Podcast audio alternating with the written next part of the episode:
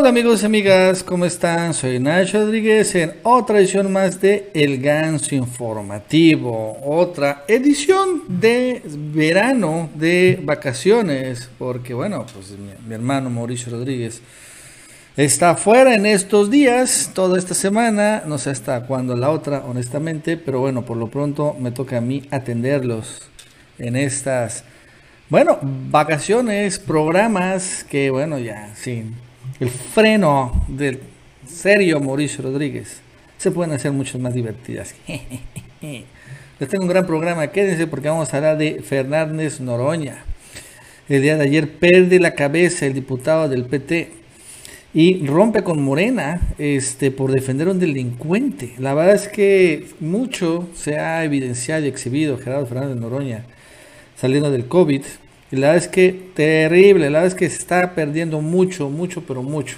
Si realmente este quiere ser candidato presidencial, yo les puedo decir que sencillamente es casi imposible defendiendo a un delincuente como Mauricio Toledo. Vamos a hablar sobre este tema. Vamos a hablar también sobre este que quieren otra vez sabotear el aeropuerto de López Obrador, el AIFA, el aeropuerto Felipe Ángeles, otra vez los mismos que quieren sabotear, un pseudo sindicato y señalando cosas nuevas, mentiras. Vamos a hablar sobre ese tema. Por cierto, este, hablando de Noroña y de los diputados que desaforaron, ya se pelaron, están en Chile, en fin, la verdad es que van a hacer una cosa muy, muy, muy, muy fea, porque es probable que tengan impunidad. Eh, hablando de prisión, el día de ayer fue requerida Laura Bozo, la peruana, a, este, a que ingrese ya de manera este, voluntaria incluso a eh, un penal femenil. Ojo, van por Laura Bozo por este, estar haciendo delitos fiscales. Por cierto, también Rosario Robles ayer se reapareció en una carta señalando que otra vez ella está ahí supuestamente por ser mujer. Pero bueno, o sea, otro tipo de, este tipo de, de cosas, ¿no? Eh, la Chayo Robles nada más se niega a regresar los 6 mil millones de pesos que se robó, pero bueno vuelve a aparecer. Por cierto, hoy se reafirma, se afirma y reafirma que sí van a regresar los niños a clases el próximo 30 de agosto, que no, vas, no se van a echar para atrás, a pesar de que claro, que hay muchos contagios, sin lugar a dudas, pero que también hay mucha desinformación. Vamos a hablar sobre este tema y bueno, hoy otra vez se insistió, sí, sí, sí, se regresan a clases. Y por cierto, también se ha filtrado una llamada telefónica de panistas de alto nivel de eh, una campaña presidencial que embarran fuerte a, eh, ex candidata presidencial, a, calderonistas con Genaro García Luna. Ojo con el dato, la verdad es que está muy fuerte esta llamada, también la vamos a escuchar. Esto y más el día de hoy en el Ganso Informativo. Si no lo han hecho, les recomiendo, les suplico que se suscriban, denle like, porque va a estar un buen, extraordinario programa, como lo están viendo, ¿no? Programa de jueves un programa este, bueno, con mucha información, pero también light, digerible, para que usted finalmente esté súper mega bien informado. Y fíjense que vamos a arrancar con, con el tema de la mañanera, ¿no? Hoy estuvo López Obrador y en particular Delfina este, Gómez, la titular de este, eh, Educación Pública, señalando que sí van a regresar a las clases el próximo 30 de agosto. Que va a haber un comité de salud en las escuelas, padres de familia, incluso los padres de familia tienen que firmar una carta responsiva por si sus hijos se, se contagian. Obviamente una cuestión eh, legal, pero bueno, lo cierto es que sí, sí y sí regresan los niños a la escuela. Y esto fue lo que dijo hoy Delfina Gómez. Que insisto, no solamente se el aprendizaje, sino también se escuchan sus emociones, se escuchan sus sueños, se escuchan sus ilusiones se forman disciplinas, se forman hábitos de higiene, se forman hábitos de alimentación. Por lo tanto, ¿por qué debemos de regresar a las escuelas? Precisamente porque nuestros niños necesitan tener un espacio amigable y propicio para sociabilizar, porque también necesitan un cobijo para minorar el estrés y la posible violencia que pudieron sufrir durante los largos meses de pandemia y de confinamiento, porque también regresar a clases es precisamente regresar con todas las precauciones que hemos aprendido a lo largo de, este, de esta situación tan difícil que ha sido la pandemia. Regresar al juego, a la convivencia con sus compañeras y compañeros es un factor importante para nuestros niños. necesitan ser atendidos en aspectos socioemocionales como parte de su educación en estos momentos cruciales y por ello, por las situaciones que se afectan tanto física como psicológica y en el caso de nosotros como Secretaría de Educación en el aprendizaje, por el bien de nuestros estudiantes, este 30 de agosto regresamos a las escuelas. Respetaremos y trabajaremos de manera conjunta alumnos, madres y padres de familia, así como maestras y maestros, el protocolo sanitario que se, establece por 10 acciones y que se han diseñado precisamente para ese regreso a la escuela. El primero de lo que tenemos especialmente el que invitamos a los padres de familia, a los maestros, a las autoridades educativas a que se integren al Comité Participativo de Salud en su escuela. Dentro de esas acciones, efectivamente, lo que se les pide es que nos ayuden a realizar lo que es el protocolo de, de ingreso a las escuelas. Lo que se les pide también es que tengamos ya establecido alguna dirección, algún correo en donde podamos precisamente dar seguimiento a los casos de los pequeños que pudiéramos tener como detectados de algún síntoma que pueda ser de COVID y tener esa alerta y esa protección a nuestra, a nuestra comunidad escolar. Segundo, establecerse el filtro de salud en casa y participar en los filtros de la escuela y del salón de clases. Y bueno, ahí es un decálogo este, que revela eh, Delfina Gómez, a titular de Educación Pública, pero con un mensaje muy claro y evidente y contundente, ¿no? Que sí hay regreso a clases que no se va a sabotear. Sin desdoro que efectivamente ayer se rompió récord de contagios, ¿no? De todos modos, las condiciones son completamente distintas ahorita que, por ejemplo, hace un año, cuando finalmente se, este, se decretó la salida y la suspensión de clases presenciales. Estuvo también el líder del CENTE, el sindicato más grande, ¿no? porque hay otros sindicatos de maestros, pero bueno, sin duda el nacional hablando de que todos los maestros del CENTE sí están ya muy dispuestos a regresar a clases. Esto es importante escucharlo. Vamos a ver. En fin, hemos logrado hasta el momento 466 mil basificaciones, es decir, se han concedido plazas de base, se ha dado certeza laboral a muchos compañeros que desde hace años tenían este problema. Y, obviamente nos consta que en muchos países de todos los continentes hubo despidos, hubo también disminución en los salarios, hubo algunas acciones que perjudicaron a los trabajadores de la educación y que aquí en México no tuvimos, no tuvimos ningún despido, ni esa disminución en nuestros sueldos y prestaciones. Y además, por si fuera poco, tuvimos un incremento en 2020 y tuvimos un incremento, hemos tenido un incremento en 2021. Y también revisamos que ya son casi 18 meses de confinamiento. Es tiempo de regresar a las aulas, ir por nuestras escuelas, ir por los alumnos que han desertado son nuestra materia de trabajo, son nuestra fuente de empleo. Por eso, la inmensa mayoría de los maestros de México ratificamos hoy el compromiso de apoyar el regreso a clases presenciales. Y si me permite, señor presidente, de manera muy rápida, de esta reunión nacional, gran reunión nacional, emanó un documento que daré lectura de forma muy ágil. Compromiso de adhesión y apoyo del Sindicato Nacional de Trabajadores de la Educación al acuerdo entre las Secretarías de Educación Pública y de Salud, con objeto de lograr un regreso a las escuelas cauto, ordenado y responsable en el ciclo escolar 2021-2022, fortaleciendo las medidas de protección e higiene ante la pandemia bueno, ahí empieza a hablar, pero creo que el mensaje del líder del CENTE pues resulta claro. Y también porque al final hay mucha desinformación, porque uno cree, cuando ve uno en las redes sociales, en el Twitter, en el Face, que los maestros no están de acuerdo con el regreso de clases y contrario a esta creencia, escuchamos al líder, la inmensa mayoría de los maestros sí están de acuerdo con el regreso a clases. Al final, ahorita hay también una campaña de desinformación para sabotear esto, pero bueno, vamos a ponerlo en contexto. México es con otro país, el único, son dos países en el mundo en donde se suspendieron las clases presenciales y todavía no se han regresado. En otros países del mundo, eh, la educación fue catalogada como actividad esencial. Este, y bueno, se suspendió por un tiempo, pero se regresó también. Eh, y bueno, se suspende y se regresa. Han, han estado así la mayoría de los países, pero en otras partes nunca se ha suspendido.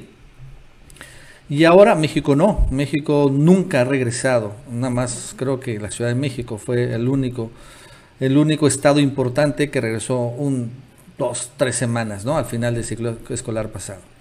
Pero ahora sí hay una intención clara y evidente, ¿no? En gran medida porque, bueno, las condiciones han cambiado, sí, ciertamente. El día de ayer se rompió récord de contagios, pero la verdad es que ya la pandemia no es tan mortal como antes, por el hecho de que ya las vacunas existen y que ya se la pusieron en general los adultos mayores, los adultos en plenitud, como su servidor, y muchos adultos jóvenes, ¿no?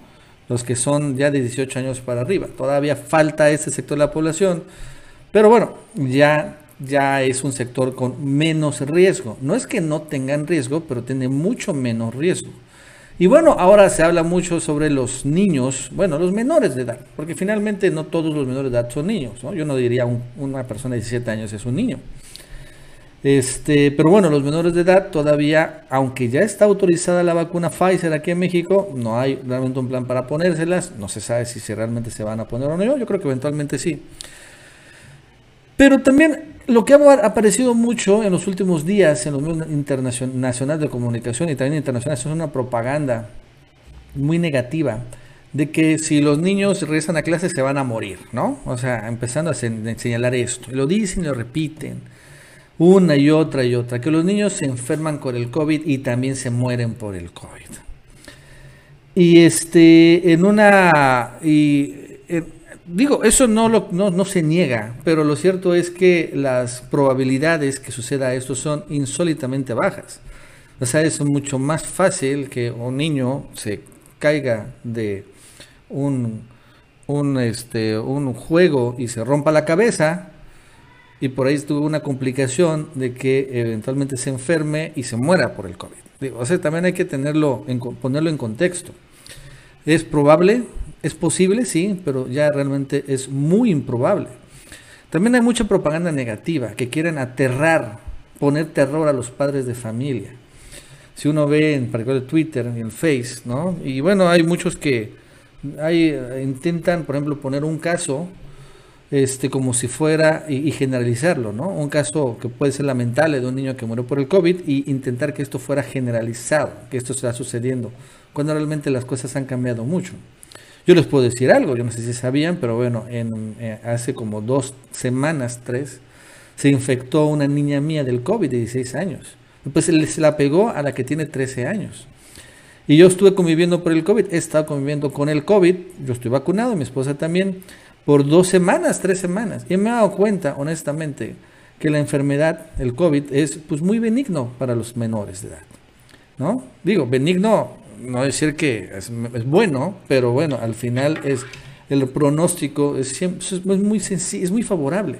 Es sorprendente cómo una enfermedad que le pega tan duro a los adultos es tan sencilla y tan leve a los niños, ¿no? O sea, me ha quedado yo sorprendido en ese sentido. Yo lo he visto en dos, tengo uno, el más chiquito, la verdad es que yo no sé si se infectó o no del COVID, porque pues nunca se manifestó ninguna enfermedad.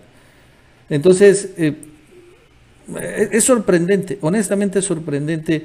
Eh, me, he quedado anonadado. Y yo sé que si yo no hubiera estado infectado, a mí se me ha dado mucho más fuerte y también a mi esposa también. No sé hasta qué grado, pero sí. Entonces, este, esa es la realidad que yo vi. La realidad que yo, pues también sufrí, claro, un poco el estrés, pero que al final, o sea, no tuvieron ningún problema. ¿No? Nada, o sea, era sorprendente, incluso prácticamente asintomáticas. Bueno, la primera sí, un poco más grande, le dio calentura, tos fuerte, pero realmente se solucionó sin ningún problema y los más chiquitos vayan y se diga.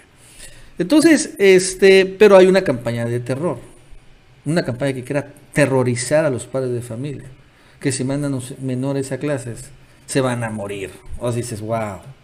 O sea, y muchos, pues claro, padres, pues también muy preocupados, pues caen en esta campaña de terror. Pero es un terrorismo, ¿eh? Es literal la definición del terrorismo, este tipo de cosas. Y miren, o sea, llegan al extremo de Felipe Calderón Hinojosa. Hoy, Felipe Calderón, o sea, es increíble un tweet. Lanza para que vean. Hoy falleció de COVID mi sobrino F, y quién sabe quién sea su sobrino, en Morelia. Pero supongo que no es su sobrino sobrino, es su sobrino segundo o tercero. A los 28 años. Una gran tristeza familiar. Indescriptible el dolor de su madre y de su abuela, pero pues supongo que no son sus hermanos. Descansa en paz. Ok, qué lamentable, pero bueno. Y viene la mezquindad. Dicen el gobierno que no les da tan fuerte a los jóvenes y niños.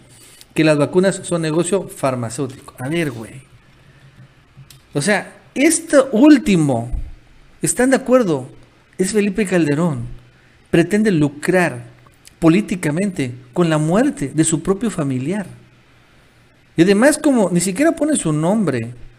Y vemos que su madre y su abuela no es su mamá ni su, ni su hermana, ¿no? O sea, pues es un sobrino no sabe, no sabemos de. Y incluso yo no quiero dudar de su nombre, pero la verdad es que no se sabe. Pero esta última oración, estas dos últimas oraciones, son mezquinas, o sea, es poner terror. Su sobrino que falleció tenía 28 años ya no es un niño, es un adulto joven. El adulto joven se clasifica de los 20 a los 40 años de edad. ¿No? A los 28 años, pues sí les da COVID. Y mm, ya, a los niños, a los 28 años, pues ya no creo que esté en la universidad ni siquiera. Debería pues ya estar trabajando normal, ¿no? De la plantilla laboral, salvo que, bueno, estuviera estudiando ya una maestría, un doctorado o algo así. Pero ya, están de acuerdo, ¿no? ya no es un estudiante. Lo quiere comparar con un niño, uno de 28 años. No, no, no. No es ni menor de edad. Y después dice que las vacunas son negocio farmacéutico. Pues esto es una realidad, es un gran negocio farmacéutico. Todas las grandes este, empresas farmacéuticas postearon gigantescos utilidades en el, en el último año. Moderna, Pfizer, etcétera, etcétera. Pues sí, claro.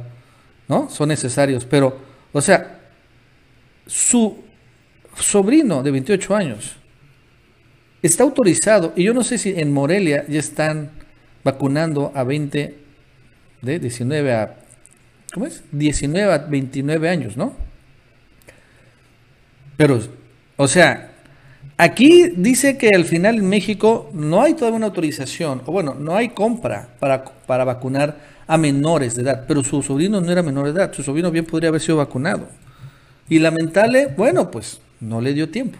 La otra cosa es, bueno, tenía algún otro tipo de enfermedad, porque también sabemos que el COVID te da, es fuerte, pero se te complica cuando tienes una enfermedad crónico-degenerativa y, o una enfermedad como cáncer, una enfermedad inmunosupresora como el podría ser la artritis reumatoide, como puede ser el lupus, o sea, ese tipo de cosas también, no lo sabemos.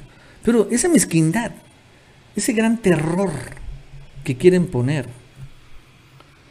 Yo con todo, yo les digo algo, y que sufrí como padre que mis hijos se van del COVID, yo sí les voy a mandar a clases cuando se dé. O sea, estoy más que convencido. La, me doy cuenta, lo que más importante es que los padres y los adultos en las casas estén vacunados. Eso es lo más importante.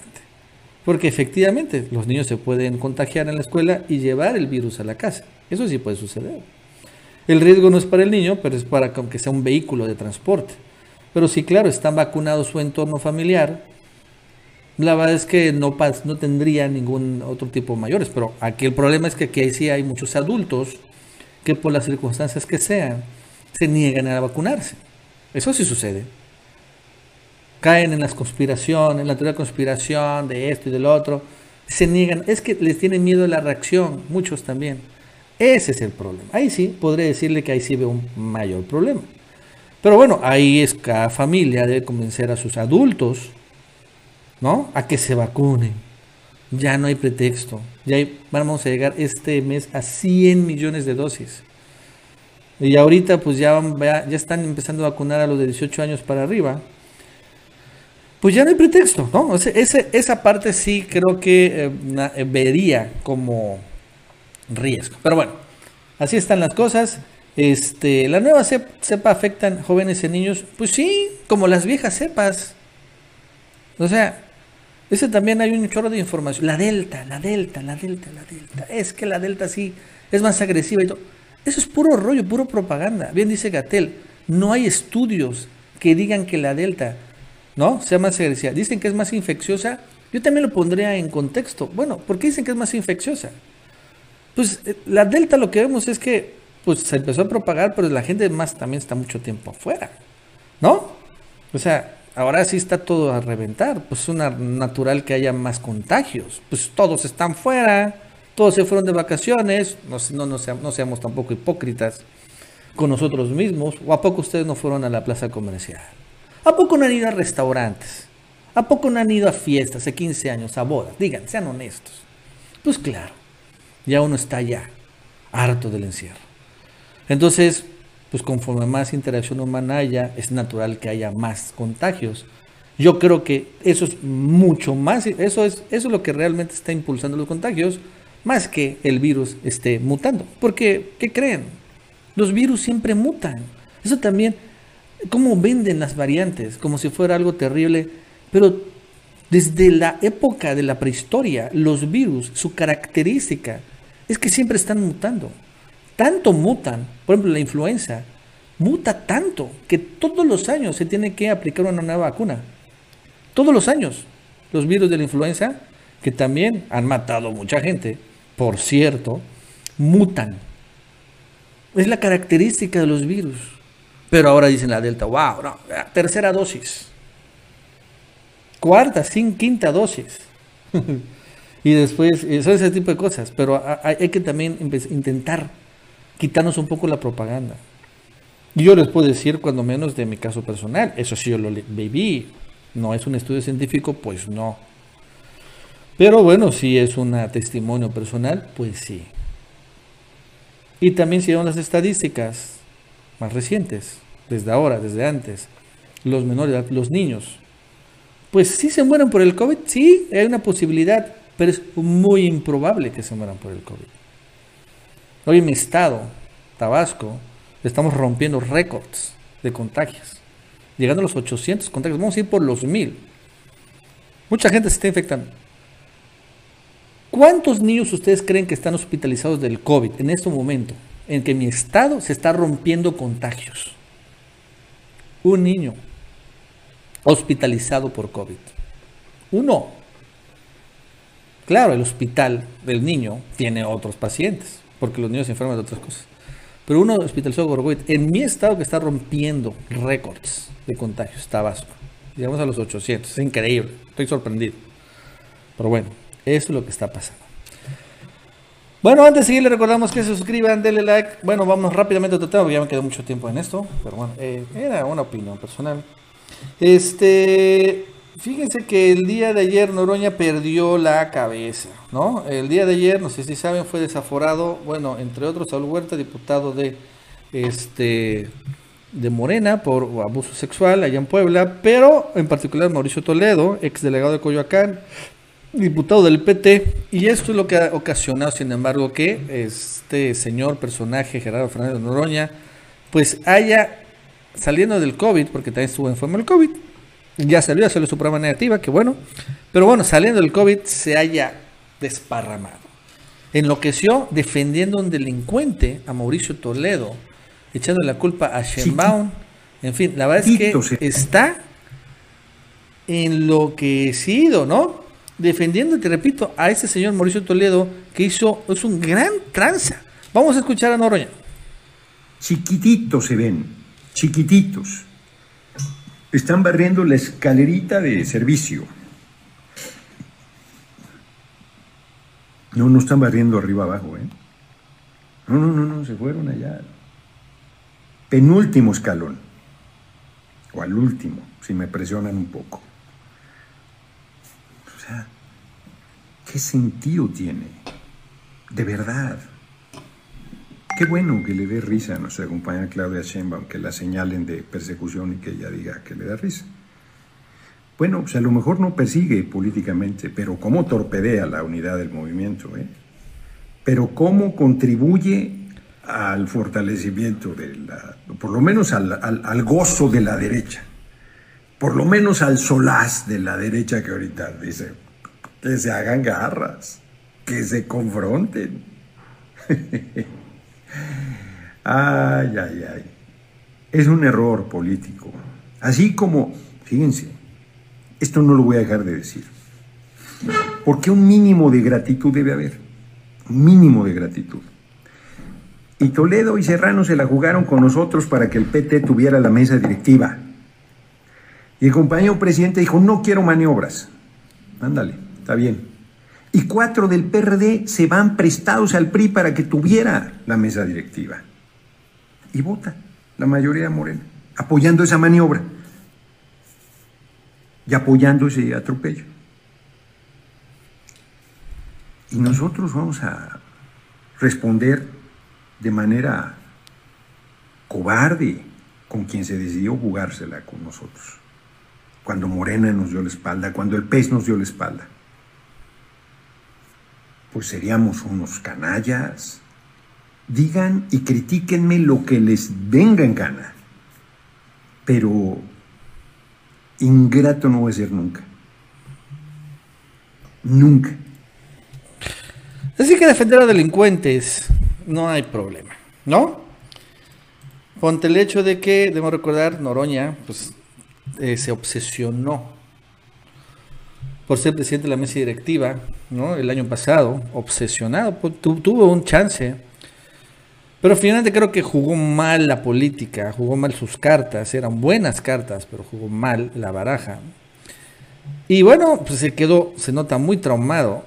Y ahora eh, está dispuesto a llegar al extremo de defender a un delincuente como Mauricio Toledo, ex delegado de Coyoacán, diputado federal del PT, y que vemos que pues, se va a ir hasta el final. E incluso la Fiscalía de la Ciudad de México ya va a ver ficha roja a la Interpol. porque qué creen? Mauricio Toledo huyó. Digo, o sea, este es el que está defendiendo a Noroña. El ex delegado de Coyoacán se peló a Chile, porque también es chileno, yo eso no sabía. Se peló a Chile. Imagínense, es tan inocente que ya se está escondiendo en otro país. Así como lo Soya lo hizo. Así como lo hizo este el de agronitrogenados, Alonso Ancira, ¿no? Así como lo hacen, se fuga, se pela, quiere hacer también cabeza de vaca. Se pela, ¿no? Oh, pero es persecución política, dice. Y por eso se está pelando, ¿no? Y obviamente el señor, por cierto, intentó poner una serie de recursos de amparos, o se intentó defender por muchos, muchos, muchos, pero muchos meses, y todos los perdió. Y ahorita ya va a pedir la ficha roja a la fiscalía, ¿no? A la Interpol. Y a por este delincuente, o presunto delincuente, vamos a llamarle así, Noroña está dispuesto a dejar ahí su candidatura. Porque yo honestamente no veo a Noroña como candidato presidencial, pero sí lo veo que podría acceder a una candidatura muy buena, por ejemplo, como la jefatura de gobierno. Esa sí la podría ver. ¿No? ¿Podría Noroña también ser senador? También lo veo. O sea, podría tener ya una mayor relevancia nacional todavía de la que tiene, tiene popularidad o tenía. Pero después salen en ese tipo de cosas. Donde Noroña, escuchamos,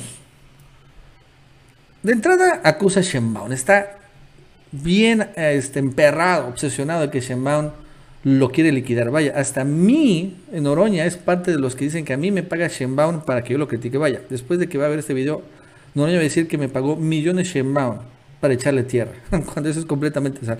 Lo único que tengo de Shenbaum es una foto que me tomé con ella. Eso es lo único, no hay más. Pero bueno. Pero también está obsesionado, está peleando con, por ejemplo, Morena. O sea, Noroña, ¿qué quiere ser candidato presidencial por el PT? ¿Así creen que va a ganar? si Morena no es nada. Y también incluso acusa a López Obrador, lo escuchamos en su declaración, de que Obrador al final no quiso que Noroña fuera, maniobró. Entonces, este Noroña, la verdad es que, caray, una vez, no estaba tan peor, honestamente, Noroña, pero una vez que él manifestó, acabando las elecciones, de que quería ser candidato presidencial, sí, se enloqueció por completo. Perdió la razón, perdió el piso. A todos los ve como enemigos. En todo ve conspiraciones. La verdad es que es tipo la pati Navidad, pero de la política. O sea, está enloquecido. Y después toma decisiones como esta, de defender hasta el final a un delincuente que va a ir a prisión. Y no saben lo peor es que Mauricio Toledo, que es parte del cártel inmobiliario, gente cercana, Mancera, ese también es el problema. Pero bueno, este personaje, como fue reelecto como diputado federal, entonces lo que tiene que hacer, escúcheme ustedes, tiene que 20 días, tiene que huirse. Por eso está en Chile. Y si no lo detienen en 20 días, va a poder llegar a la Cámara de Diputados y tomar protesta otra vez como diputado federal y que creen, va a volver a tener fuero. O sea, dices, wow, no manches. Eso es lo que te está jugando, a la impunidad. Y no que la 4T es distinto, no que la 4T, incluido el PT, actúan distinto. Y vemos que no. Bueno, pronto el PT están maniobrando, y entre ellos Noroña, finalmente para que este está maniobrando para que se quede este el diputado Mauricio Toledo, ¿no? O sea, qué terrible. Y, ahí sí, Noroña pues pierde mucho, peleándose, pues con Obrador, con Morena, por estas cosas, que también es claro y obvio y evidente, ¿no? de, de que hay mayores intereses. Noroña no solo tiene, no tiene, no solo, no solo tiene la dignidad o la amistad. ¿Qué madre? Eso no cuenta nada en la política. Esa madre, la dignidad y la amistad. Si, ustedes creen que tiene valor, no, no mames. Lo que hay son intereses. Entonces la pregunta es, ¿qué intereses tiene Noroña con Mauricio Toledo? Que lo lleva al extremo de incluso acabar rompiendo con Morena y con López Obrador. ¿Qué tipo de intereses? Bueno, eso por un lado. Por otro lado, también hablando de este gente en problemas con la, justicia. El día de ayer trascendió una nota súper mega este mega rara y que fue que nos enteramos que Laura Bozo, ¿se acuerdan la conductora de televisión de Perú? Va a ir a la cárcel. que pase la desgraciada. Va a ir a la cárcel por un fraude fiscal por más de 12 millones de pesos. ¡Wow! Y fraude fiscal. La que era, por cierto, la reina del rating en la televisión mexicana. Porque su programa, de los peores, la verdad es que, que lucraban con la desgracia, ahora sí, literal. el drama humano y la ridícula. Ah, es que era tremendo, horrible ver ese programa. Pero yo entendía por qué, o sea, era un increíblemente morboso y eso es lo que vendía. Y era la reina del rating. Cañón. Ahora va a ir a prisión. lo que es el karma, ¿no? Dice, eh, Laura Bozo tiene 48 horas, bueno, ya menos, a tener 24, para presentarse voluntariamente y ser internada en el penal estatal de Santiaguito, en el Estado de México. Luego, un juez federal la vinculó este miércoles a proceso por el delito de defraudación fiscal por más de 12 millones de pesos. Si no acude la presentadora de manera voluntaria, se iniciará una cacería en su contra. La van a buscar por cielo, mar y tierra.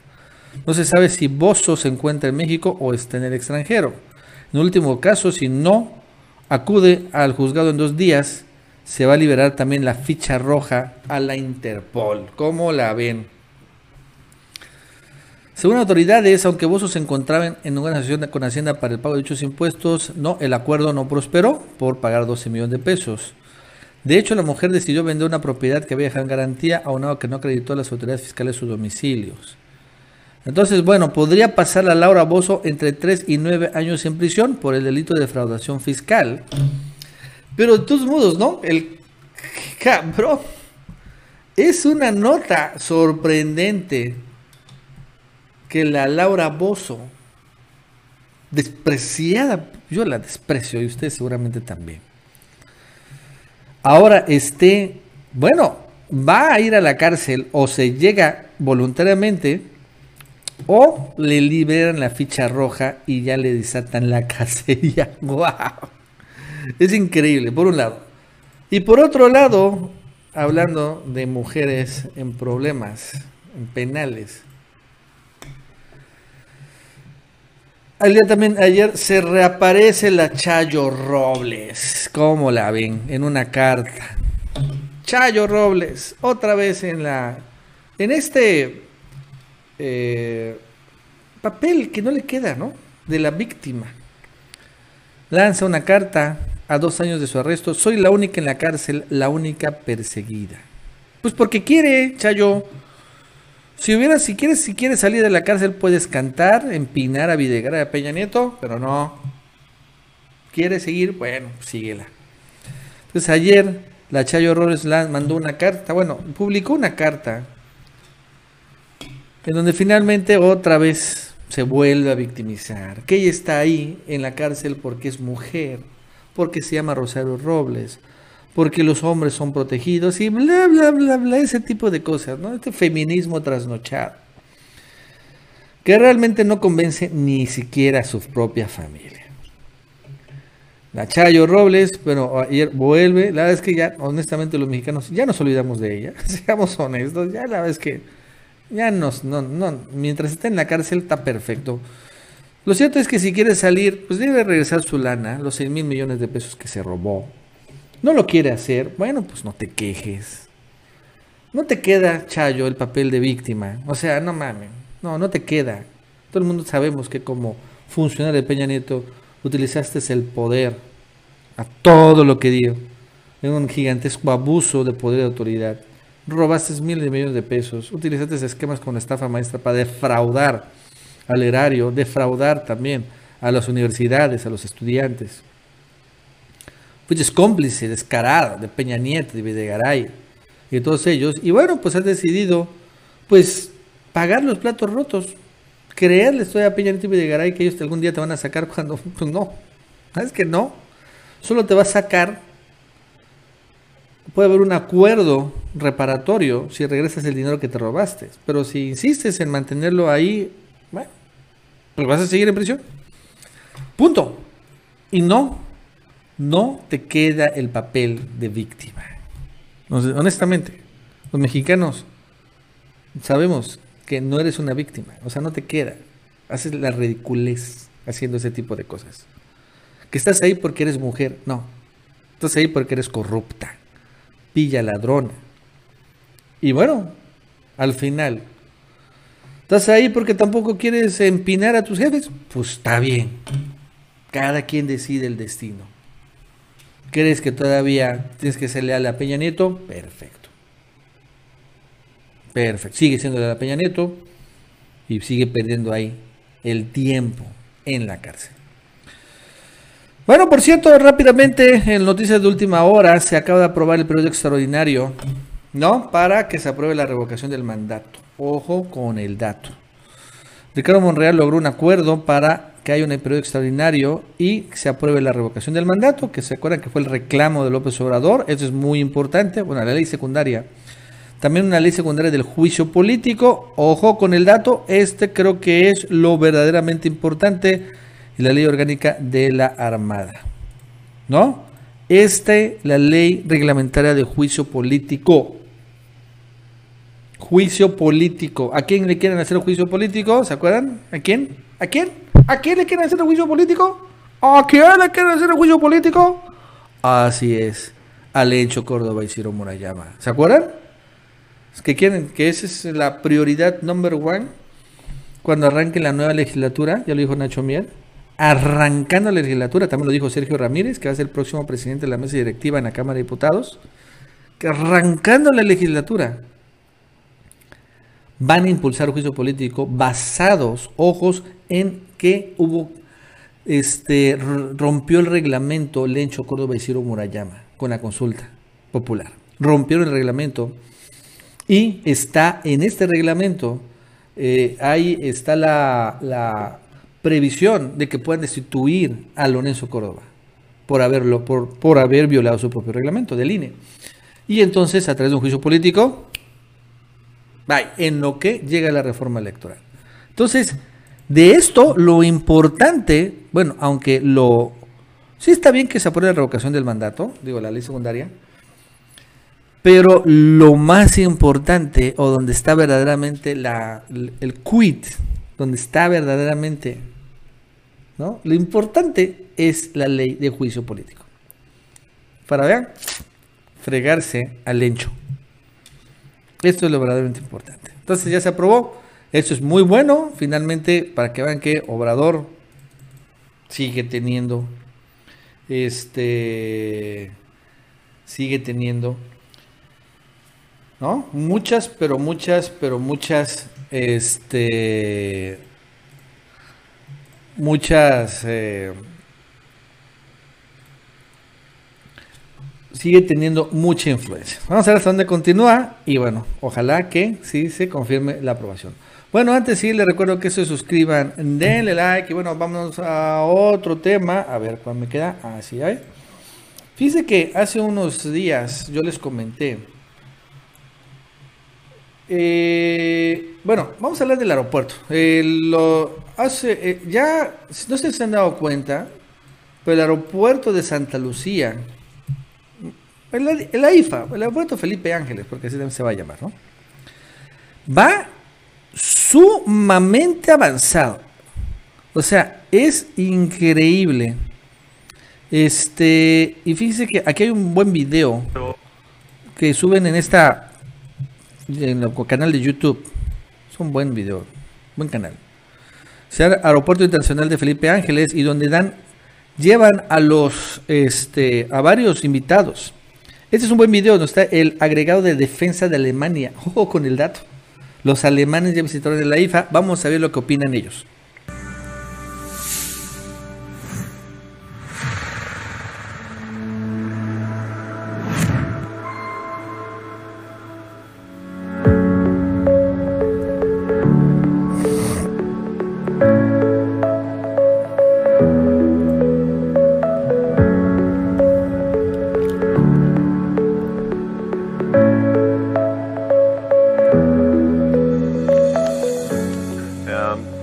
Parece es una buena decisión uh, porque todo el, un, un, mano con la experiencia del, del cuerpo de ingenieros y uh, para, para, construir no solamente una nueva base aérea con, con, todas las instalaciones de Guardia Nacional, de Ejército y todo, pero también de un aeropuerto tan grande en poco tiempo.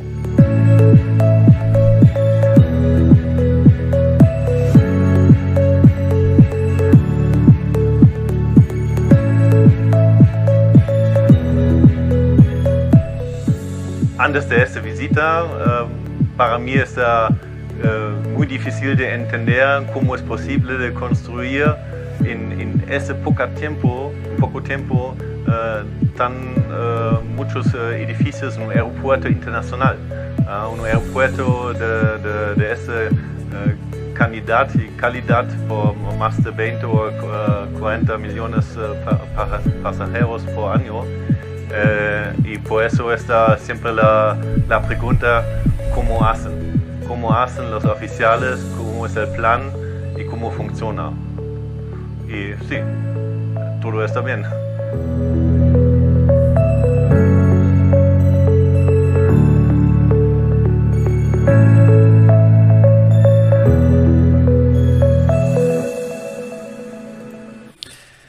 Y ojo, a ver, veamos quién es este que está opinando.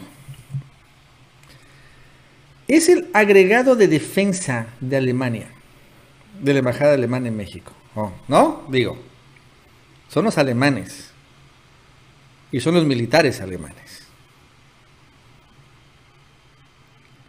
Fíjense, ¿eh? escuche, ténganlo claro. Él se saca, no dice, bueno, ¿y cómo le están haciendo? ¿Cómo, cómo le hacen? ¿Cómo le hacen, no? Para tan rápido construir un aeropuerto tan grandotote. Y se da cuenta y lo ve y dice, pues sí, sí lo están haciendo. En Alemania llevan como 10 años, más o menos, entre 8 o 9 años, construyendo un nuevo aeropuerto, creo que en Berlín. Un aeropuerto que más o menos es, eh, tenía un diseño similar al de Texcoco. Y han como 8 años, no tienen ni idea. Y han gastado una millonada para ese aeropuerto. Entonces los alemanes están que se jalan los pelos porque no logran terminar de construir su aeropuerto. Porque lo hicieron pues con el esquema con el que estaban haciendo el aeropuerto de Texcoco. Y están así, se jalan los pelos, porque no logran.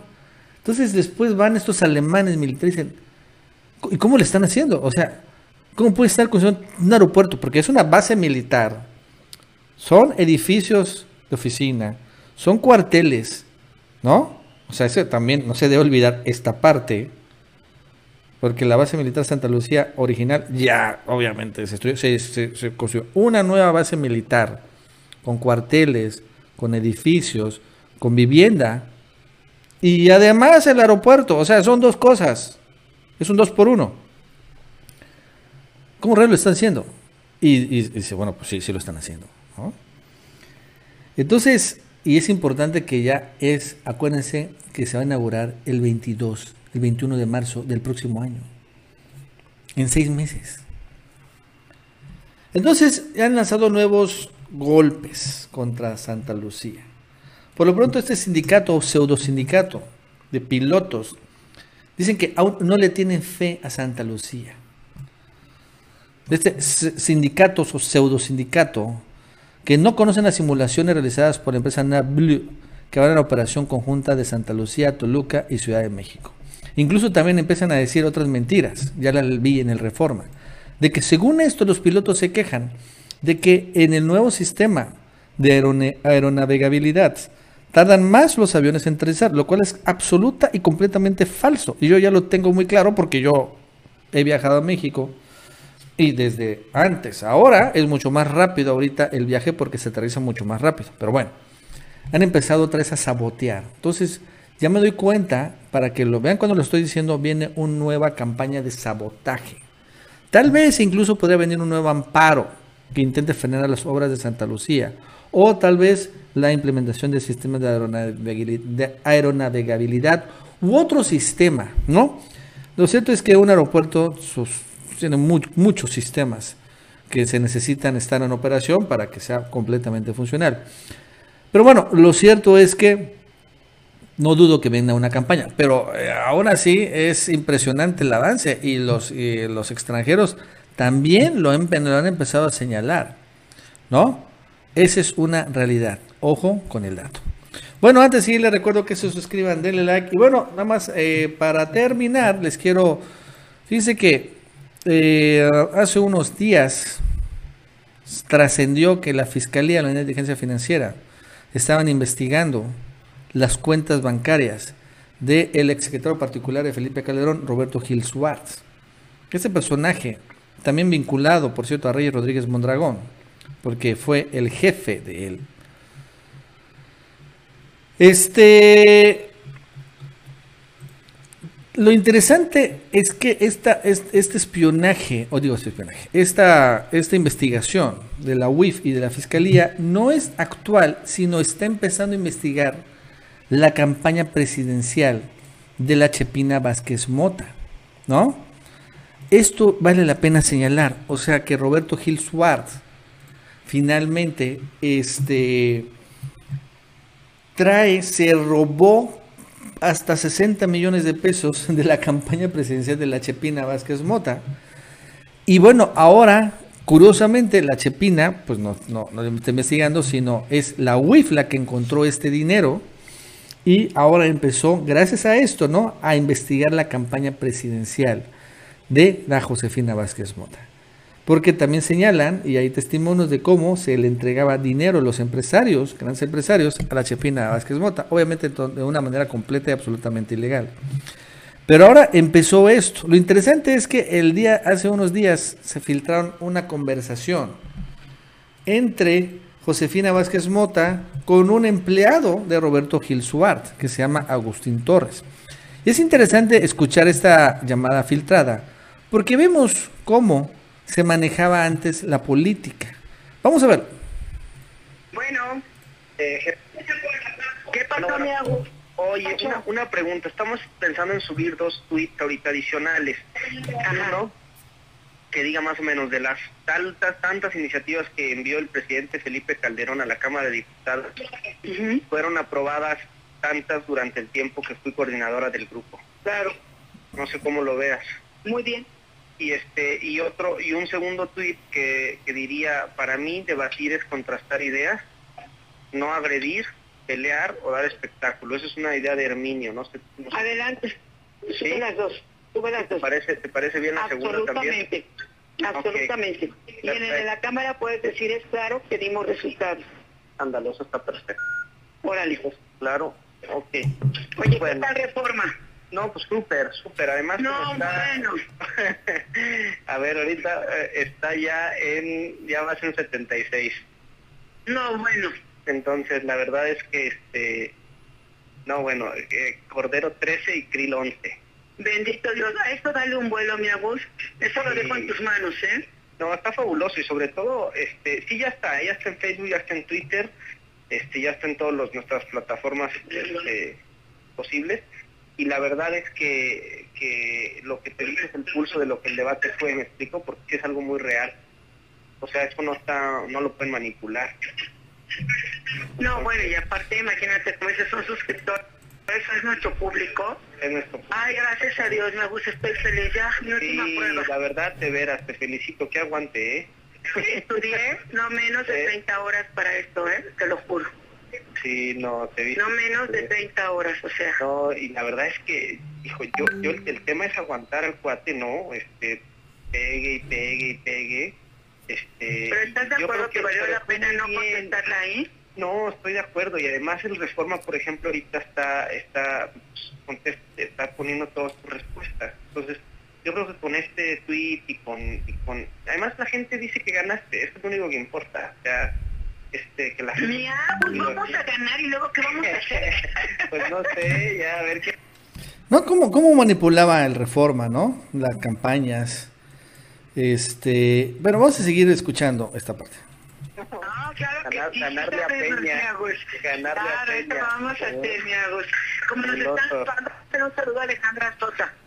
Ah, salúdamela mucho. No, yo también. Los dos le mandamos a Alejandra Sosa y a Genaro Barcelona. Guapos, mándanos un saludo. Por si pasa nuestra llamada, que pase nuestro Muchos- saludo. Muchos saludos a la. a Un la- saludo cariñoso De parte a Genaro García Luna que nos graba en lugar de grabar al Chapo. Y un saludo muy amoroso, amoroso a Alejandra Sosa, que hizo todas nuestras llamadas telefónicas. Pinche. O sea. Ay, sí. No, bueno, qué bárbaro. Deberían de dedicarse a otra cosa, pero en fin. ¿Estás de A pesar de eso, a pesar de pesar eso, de eso, vamos a ganar. vamos a ganar. Muy bien, jefa. Bueno, mira, pues órale, sube mando- nada más, ¿no? Sí, y ahorita sube estos dos y te, te mando un abrazo y que descanses. Gracias, mi Agus. Un beso. Wow. Ese Agustín Torres es gente de Roberto Gil Schwartz. Gracias. Entonces, es una llamada que revela muchas cosas, ¿no? O sea, revela cómo el Reforma siempre ha sido parte del PAN. Los que leen el Reforma, él lo dice, ¿no? Sus suscriptores son los panistas. Cómo en ese momento el Reforma estaba pues publicando lo que quería Josefina Vázquez Mota y este el Agus. ¿No? Este también, desde aquel momento. Obvio, digo, no, no me sorprende, pero e- e- era la interna entre PAN, todavía no, no era la interna, no era la elección presidencial. Y después revela cómo la Alejandra Sota y también Genaro García Luna, pues dedicaban a utilizar sistemas de espionaje en contra de ellos mismos. Mira, es decir, la Chepina Vázquez Mota estaba quejando y era iba a ser la candidata presidencial, que lo está grabando García Luna y la Alejandra Sota, ¿qué? ¿Ustedes creen que no grababa López Obrador? Claro. O sea, si ellos mismos sabían que el propio García Luna, pues, hasta protegía al Chapo, ¿no? ¿Están de acuerdo? En fin. Pero bueno, ahí está esa llamada filtrada, está bastante buena. Bueno amigos, eso es todo, muchas gracias, que tengan un muy buen jueves. Hasta